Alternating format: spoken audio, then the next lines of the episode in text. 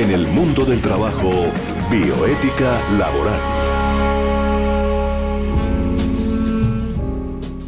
Qué grato placer estar de nuevo con ustedes, amable audiencia de Unipiloto Radio Online. A las 12 del día, los días jueves, como siempre, es nuestra cita. Y aquí estamos con ustedes. El saludo cordial de todos los integrantes de la mesa de trabajo que estamos con ustedes. Hoy tenemos un invitado especial que va a estar con nosotros regularmente todos los jueves. Es el doctor Jesús Emiliano Castañeda Palacios. Él es un eh, consultor empresarial y es una persona con la cual vamos a dialogar en el día de hoy sobre un tema interesantísimo. Ya les voy a contar de qué nos va a hablar él. Pero le doy una grata bienvenida al doctor Jesús Emiliano porque nos va a estar acompañando todos los jueves con algo muy particular y con un tema interesantísimo para todas las personas que nos escuchan en este horario del jueves mediodía en Unipiloto Radio y en toda la red de radios universitarias RUC que retransmiten este programa. Con el aval del Ministerio del Trabajo, desde luego, y todos sus inspectores de trabajo, que son personas que nos han colaborado muchísimo en la elaboración de este espacio. El doctor, eh, eh, entonces, el doctor Jesús Emiliano Castañeda es bienvenido a nuestra mesa de trabajo.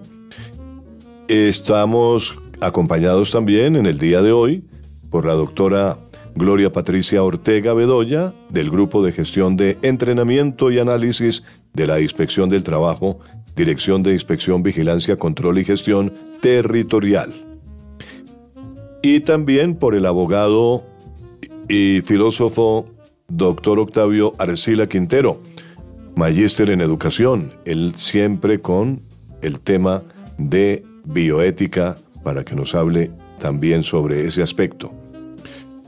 Escucharemos a la profesional en negocios internacionales, Estefanía Gómez Castaño, egresada ya de la Universidad Piloto de Colombia en ese campo, donde está incursionando Estefanía.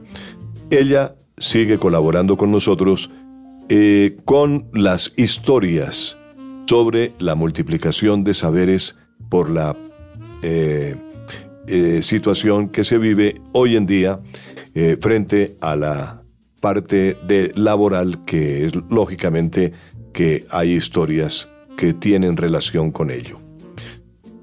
Doctor Jesús Emiliano Castañeda, muy buenas tardes, bienvenido. Muy buenas tardes.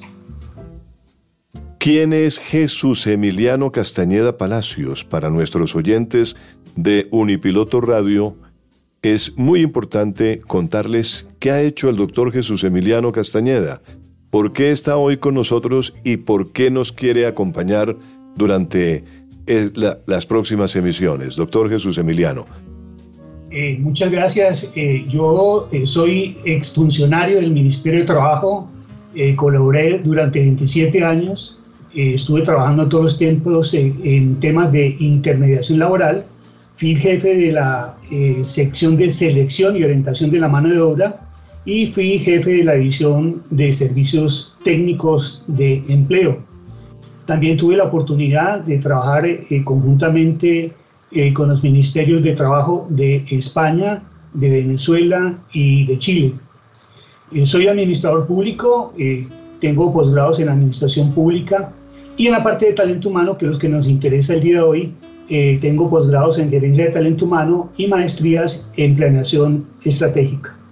Eh, los últimos 15 años he estado trabajando con la función pública, con la Comisión Nacional del Servicio Civil y con el SENA y la ESAP, todo esto en el marco eh, de asesorías en talento humano.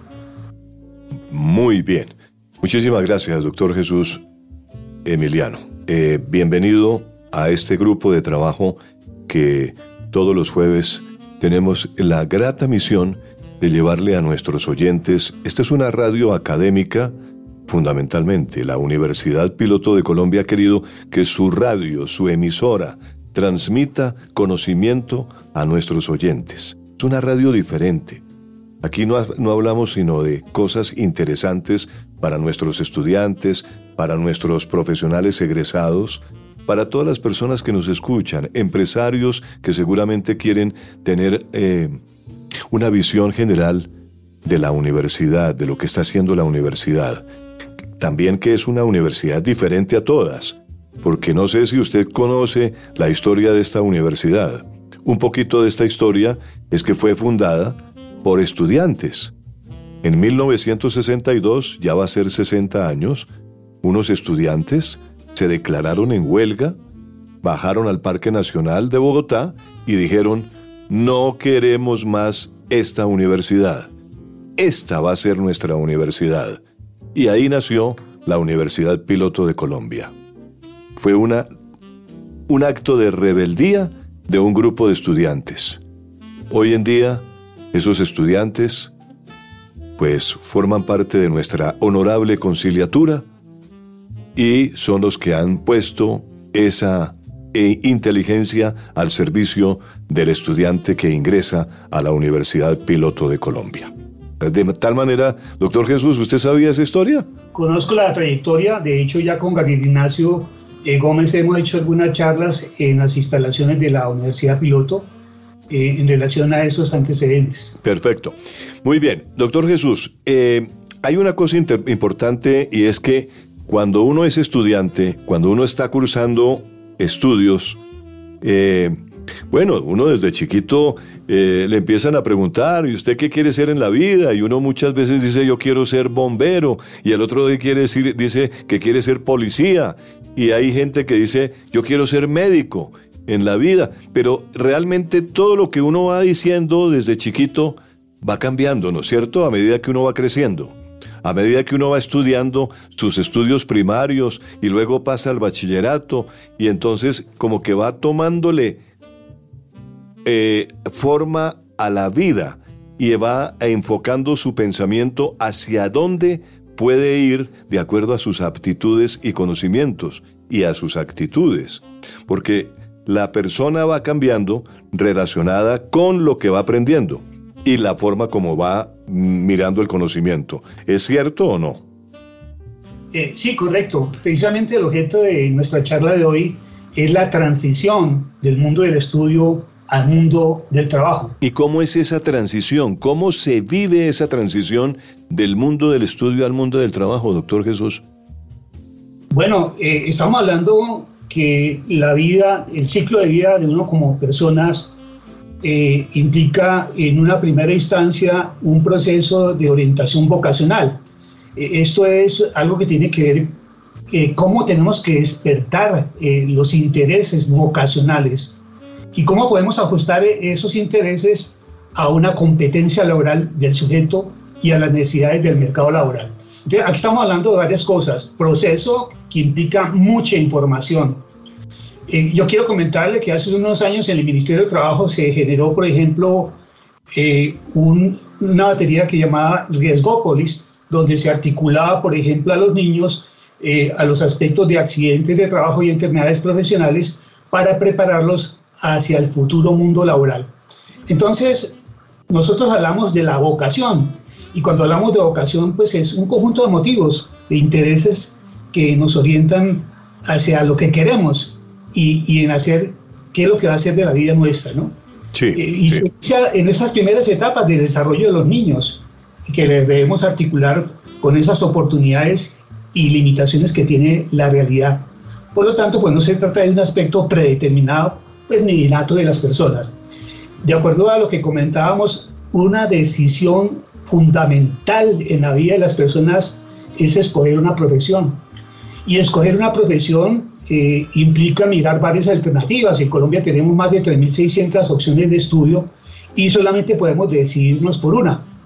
Más adelante, cuando hablemos de la orientación profesional, vamos a ver que la decisión implica lo que vamos a hacer los próximos 60 años de nuestra vida.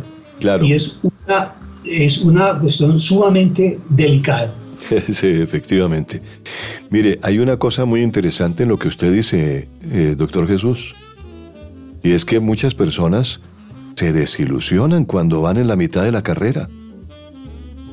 Hay muchas personas que están estudiando una carrera y se equivocaron en la mitad de la carrera y dicen, esto no es para mí. Y tienen que echar para atrás y empezar de cero, ¿cierto? Correcto. Eh, eso es producto de una mala decisión. Eh, producto de no estar informado. Ya de cuenta que cuando uno toma decisiones tiene que estar muy bien informado. Cuando un adolescente va a tomar la decisión, yo siempre cuento esta anécdota, eh, que el papá le dice, mañana antes de las 4 dígame qué carrera va a seguir. Pero qué presiones tiene el joven. Está resolviendo sus problemas de las pruebas, saber, está resolviendo eh, la situación de su libreta militar, sí. está resolviendo y las presiones de la familia, ¿no? Claro. El tío dice, se le recuerda que en esta familia siempre ha existido un abogado. Y entonces eh, se le recuerda que en esta familia siempre ha estado un militar. Y el joven se une con otros jóvenes y empiezan a charlar y al final de la charla resulta mucho más confundido. Y el joven por la mañana puede ser físico, al mediodía puede ser químico y por la tarde experto en artes gráficas porque es adolescente. Y fuera de eso tiene su problema hormonal por todas partes. Y le estamos pidiendo una decisión sumamente delicada, que es tomar una decisión para el resto de su vida. Entonces lo que está comentando, eh, ¿qué pasa si no hay una orientación vacacional? Sí. Eh, la falta de una, de una orientación adecuada, eh, esto implica inconvenientes económicos. Sí. Que implica una familia que su hijo continuamente esté cambiando de carrera. Claro. Pero volvemos a comentar, él tiene una serie de presiones sociales, ¿sí? Sí, y sí. Fuera de eso, eh, tenemos otras cosas que va a incidir posteriormente en su índole laboral. Eh, fuera de la estación escolar, cambio de carrera, baja productividad laboral. ¿Pero por qué baja productividad laboral? Porque él está en contravía y está haciendo algo que no le gusta. Claro. Y eso implica también alta, alta rotación en los puestos de trabajo, inclusive enfermedades profesionales y accidentes de trabajo. Claro. Si vemos los psicosociales, pues esto está asociado a malas decisiones. Doctor Jesús, mi, mire, yo pertenezco a una generación que me tocó comenzar a trabajar estando estudiando, pero, mm, o sea que yo no recibí orientación profesional. eh, mi pregunta va a si hoy en día los estudiantes en el, en el colegio reciben orientación profesional. Sí, por supuesto, eh, nosotros tenemos eh, que existen eh, una orientación educativa en Colombia. Sí. Estamos hablando del decreto 1860, donde nos dan unas pautas que un servicio de orientación le debe servir al estudiante para tomar decisiones personales. Y una decisión personal es la escogencia de carrera. Pero también la orientación tiene que identificar aptitudes, intereses y solución de conflictos de problemas de carácter familiar y grupal. Entonces, esto también tiene que ver con la participación en la vida académica.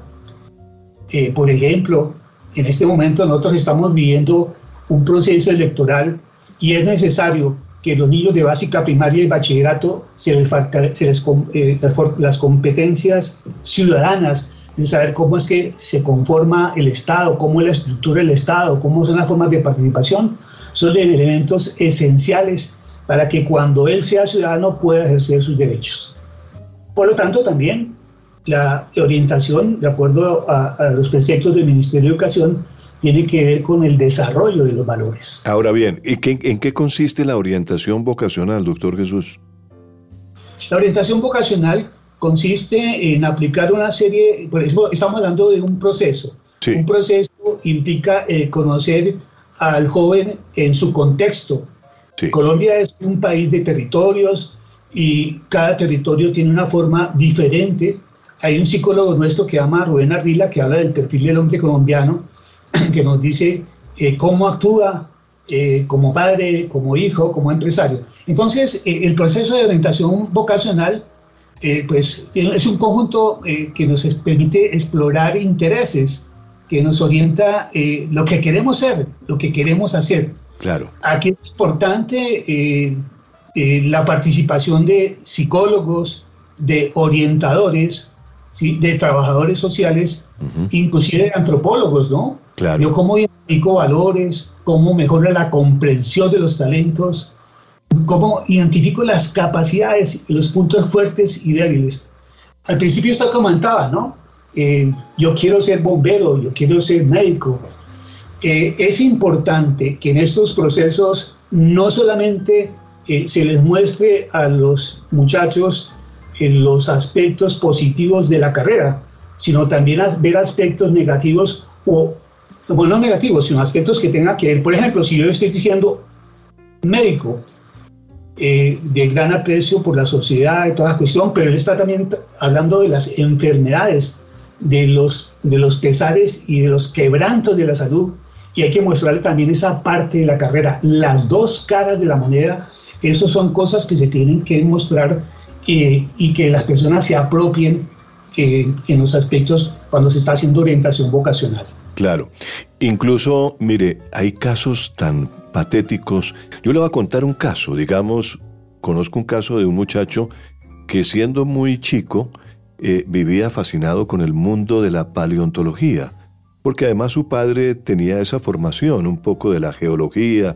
eh, y toda la cosa. Entonces él vivía fascinado con ese estudio de, los dinosaurios y toda la cosa. Y cuando llegó al bachillerato eh, se enamoró de las matemáticas y cuando llegó a la física, se volvió un físico hasta el punto de graduarse como físico en la universidad. Y es hoy en día, cursa, está cursando un doctorado en física en Suiza. Y esa persona es, es una persona que vive muy bien su carrera, ¿no?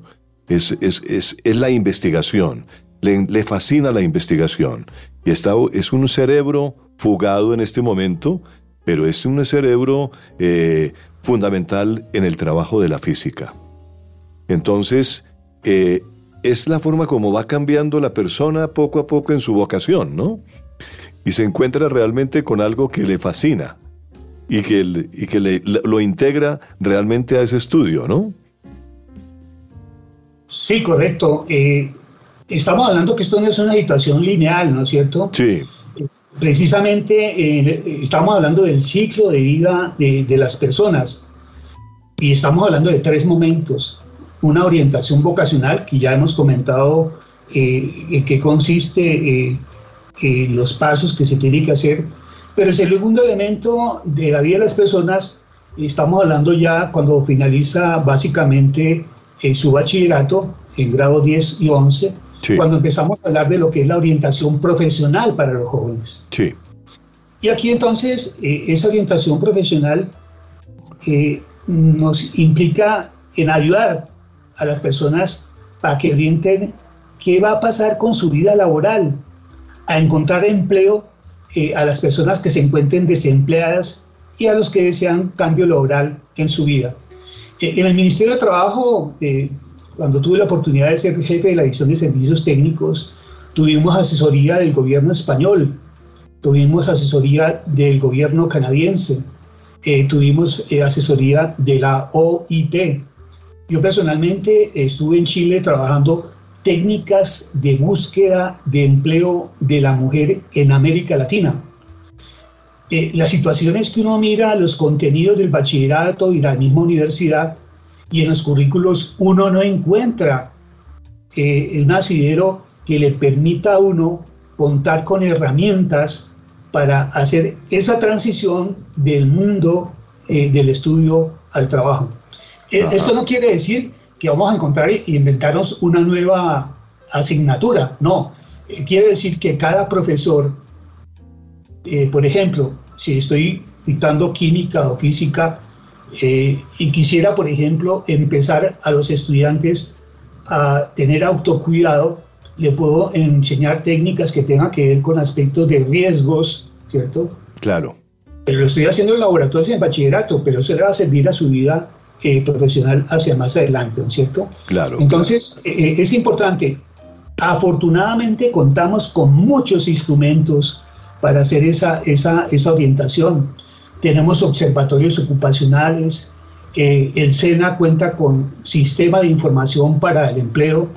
De hecho, eh, seis o siete talleres que existen actualmente, que se dictan en tanto en los centros de información del SENA como en las cajas de compensación, eh, son precisamente elementos que trajimos de Chile que fueron adecuados para el caso colombiano. Claro. Tenemos para esos observatorios, por ejemplo, el SNIES, el Sistema Nacional de la Información de la Educación Superior, donde se con claridad cada uno de los perfiles profesionales y ocupacionales de las carreras que existen en nuestro medio. Eso es un instrumento valioso de orientación para los jóvenes que están en búsqueda de una carrera que deben cursar. ¿Qué, eh, ¿Qué pasa, doctor Jesús, si no hay orientación vocacional? ¿Qué pasaría? Bueno, eh, estamos hablando, eh, y lo hemos comentado acá, de, de deserción escolar. en los primeros semestres de gran cantidad de carreras, uno ve estudiantes que ellos quieren ya poner en práctica y demostrar cosas, pero dése cuenta que tenemos, tenemos, tenemos fundamentos teóricos para entender cómo funciona la cuestión. Entonces yo he visto que muchas veces esos estudiantes, eh, de estudiantes de ciclo largo, eh, desertan y después uno lo ve en cursos de formación del trabajo, ¿sí? en carreras técnicas, tecnológicas, y se sienten a gusto, se sienten a grado, ¿cierto? Entonces, un elemento es deserción escolar, porque realmente no existe la información para que ellos pudieran determinar con claridad qué es lo que querían. Ahora, la otra, lógico, distintamente van haciendo cambio de carrera, ¿sí? Porque no falta, eso es física, falta de información. Los padres son elemento fundamental en la charla continua eh, con profesionales. Por ejemplo, en, otros países existe la posibilidad de que existan eh, orientadores de carrera eh, donde el estudiante puede estar un día con un contador, un día con un químico, un día en el puesto de trabajo con la realidad mirando lo que sucede y eso le da muchos elementos. Ya después de esas tres, elimina dos y escoge una y seguimos haciendo cursos de profundidad. Pero también invitamos al muchacho a que entre a las aulas de la universidad sepa cómo es la cultura, cómo es el manejo y permitirles entradas a unas clases para que él vaya adentrándose y vea cómo es la cultura que se maneja en los centros de estudio. Eso es una serie de cosas que es necesario hacerlo. Hablábamos también que la falta de orientación pues, hace que, que, que la productividad laboral sea baja. ¿Por qué? Pues si yo estoy aburrido, estoy harto en esto, ¿no? estoy haciendo cosas que no me gustan y por lo tanto no soy productivo. Yo le diría que en términos de indicadores de talento humano, aspectos de ausentismo, ausentes de accidente de trabajo, de continuos permisos, eh, eso es síntoma, de, vuelvo repito, de una mala decisión que se tomó hace cuatro, cinco, seis años. Eso es en, en últimas en algunos de los aspectos en términos de indicadores de talento humano, eh, la falta y las consecuencias de la mala o inexistencia de, de la orientación vocacional y profesional. Correcto, entonces vocación profesional, orientación profesional, son dos cosas diferentes, ¿no? Correcto, son parte de un ciclo Tengo de la de la vida de las personas. Correcto. Y eh, simplemente para terminar esta parte cerramos con un ciclo de la orientación ocupacional. Y la orientación ocupacional eh, es la otra cara de la moneda, de cómo funciona el mercado laboral. Eh, ¿Qué clase de ocupaciones, oficios existen? Eh, esa orientación ocupacional pues brinda herramientas y desarrolla habilidades que facilita la búsqueda eh, de actividad de empleo y la acción exitosa en un proceso de selección. Eh, pues esta eh, brinda una serie de talleres, ¿no? Nosotros podemos entrar a mirar los programas que tiene el SENA, los centros de información, los programas que tienen las cajas de compensación de los cursos de orientación para los desempleados e inclusive eh, tenemos casos de universidades donde existen eh, áreas de proyección institucional, donde existen la posibilidad de asistir a talleres para eh, hacer hojas de vida, talleres que tienen que ver con elaborar Por ejemplo, cuando yo hago hojas de vida, yo tuve la oportunidad de hacer un ejercicio muy interesante en el Ministerio de Trabajo que hablaba de los diferentes modelos de hoja de vida que existen en el mercado colombiano. Nosotros tenemos la hoja de vida del SENA, tenemos la hoja de vida de la función pública, eh, tenemos las diferentes formas de Minerva, tenemos las hojas de vida por intereses, tenemos las hojas de vida, inclusive podemos utilizar tecnologías de hacer hojas de vida video. Sí. Yo, yo hago énfasis en esto porque si usted es jefe de selección y encuentra 600 hojas de vida ahí y encuentra un formato de video, él por pura curiosidad dice, voy a mirar este como creativo, como creativo. De hecho ya me pasé los siguientes 500 y van a escogerme a mí. Entonces yo hago un libreto y en el libreto digo, soy egresado de la Universidad de Externado, esta fue mi tesis, y empiezo a hacer un montaje y dése cuenta que utilizando esto, que los muchachos son muy creativos y muy, imaginativos, la idea es que hagan hoja de vida video, utilizando todas esas tics y toda esa serie de información para hacer algo novedoso, algo innovador, que llame la atención para el. Entonces, esto es un aspecto muy interesante que hoy, repito, eh, tenemos afortunadamente en nuestros servicios de empleo, que tenemos en los servicios de inserción laboral, eh, de las bolsas de colocación, de las universidades, todas estas herramientas disponibles para que los estudiantes empiecen. Hay algo que siempre comentan, que uno recibe su título y cuando sale al mercado de trabajo le toca aprender cómo es que funciona ese mercado. Es necesario que los centros de estudio habiliten a los jóvenes en lo que nosotros eh, llamamos empleabilidad. Correcto. La, empleabilidad es esa capacidad que tiene una persona para buscar empleo de manera dependiente o independiente. Y eso es una carencia que desafortunadamente encontramos que no está dentro de los contenidos curriculares de las universidades. Doctor Jesús, pero entonces ya en, esta, en este momento se me agota el tiempo y yo veo que ese es un tema que, que vale la pena desarrollarlo en otro programa, ¿no le parece?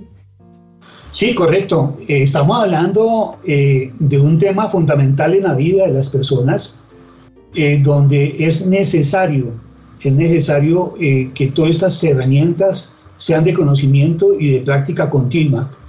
Con mucho gusto eh, veremos más adelante en las sesiones eh, casos aplicados, eh, de, por ejemplo, de cuáles serían los pasos que los padres deben darle a los hijos cuando están en la búsqueda del primer empleo. De hecho, nosotros tenemos acá en Colombia una política de primer empleo que es objeto de una charla posterior. ¿Por qué no tenemos empleo? Porque no tengo experiencia. ¿Y por qué no tengo experiencia? Porque no tengo empleo. Eso hay que romperlo. Claro. Y la forma de romperlo es con algo que más, adelante vamos a tratar eh, en otra sesión, que se llama Mi primer empleo. Claro, y mire, cuando ya uno tiene demasiada experiencia, entonces le dicen es que usted vale mucho. ya no le dan el empleo porque tiene demasiada experiencia también, ¿no es cierto? Porque el, el empresario dice, no, es que usted es muy costoso, ¿no? Ya tiene grado, posgrado, eh, eh, eh, tiene diferentes diplomados y todas las cosas, y entonces, y habla varios idiomas y todo, entonces dijo, no, usted es muy costoso y tiene ya más de 20 años de experiencia, no, usted es demasiado costoso. Es que también las, las, las situaciones que se viven en el mercado esa persona tiene que conocer a fondo también que, que adquirir experiencia es importante y la, y la estabilidad que se pueda vivir en los empleos, ¿no es cierto? Bueno, eh, lo que acaba de comentar es cuando se está sobrevalorado en un mercado de trabajo. Mm. Pero al otro, el otro lado he encontrado situaciones, eh, yo soy una persona que me la paso leyendo eh, avisos clasificados, que es una de las técnicas que vamos a charlar en otras sesiones. Correcto. Eh, eh, de hecho, eh, yo hice un aplicativo para el Ministerio de Trabajo que llama Bitácora Ocupacional, que es meter los servicios clasificados en un aplicativo para mirar más o menos tendencias del mercado y qué clase de estudios adicionales debería tener, en este caso, los, los, los estudiantes, ¿no? Sí. Estamos hablando y cosas que vamos a profundizar de lo que es el desempleo estructural, el desempleo friccional, el desempleo tecnológico que cada uno tiene unas formas diferentes de, de. Doctor Jesús, muchas gracias. Eh, esperamos entonces en próximas oportunidades desarrollar todo eso que usted nos ha dicho, que va, eh, a ser eh, en esta temporada muy importante para nuestros oyentes en Unipiloto Radio, en la red de radios de universitarias RUC y en toda la parte de difusión que hacemos a nivel de las plataformas que nos vienen retransmitiendo a nivel nacional e internacional. Gracias al doctor Jesús Emiliano eh, por esa contribución y bienvenido nuevamente al grupo de trabajo. Bueno, muchas gracias. Eh, para mí eh, es una oportunidad de reencuentro con el Ministerio de Trabajo, en el cual estuve 27 años trabajando allí. Y también pues ahora desde el mundo de la academia eh, mirar entonces eh, esta alianza estratégica entre la universidad y el Ministerio de Trabajo. Esto para el bien pues, de los diferentes segmentos de población. Muchas gracias por la invitación y hasta pronto. Claro que sí, doctor Jesús Emiliano Castañeda Palacios.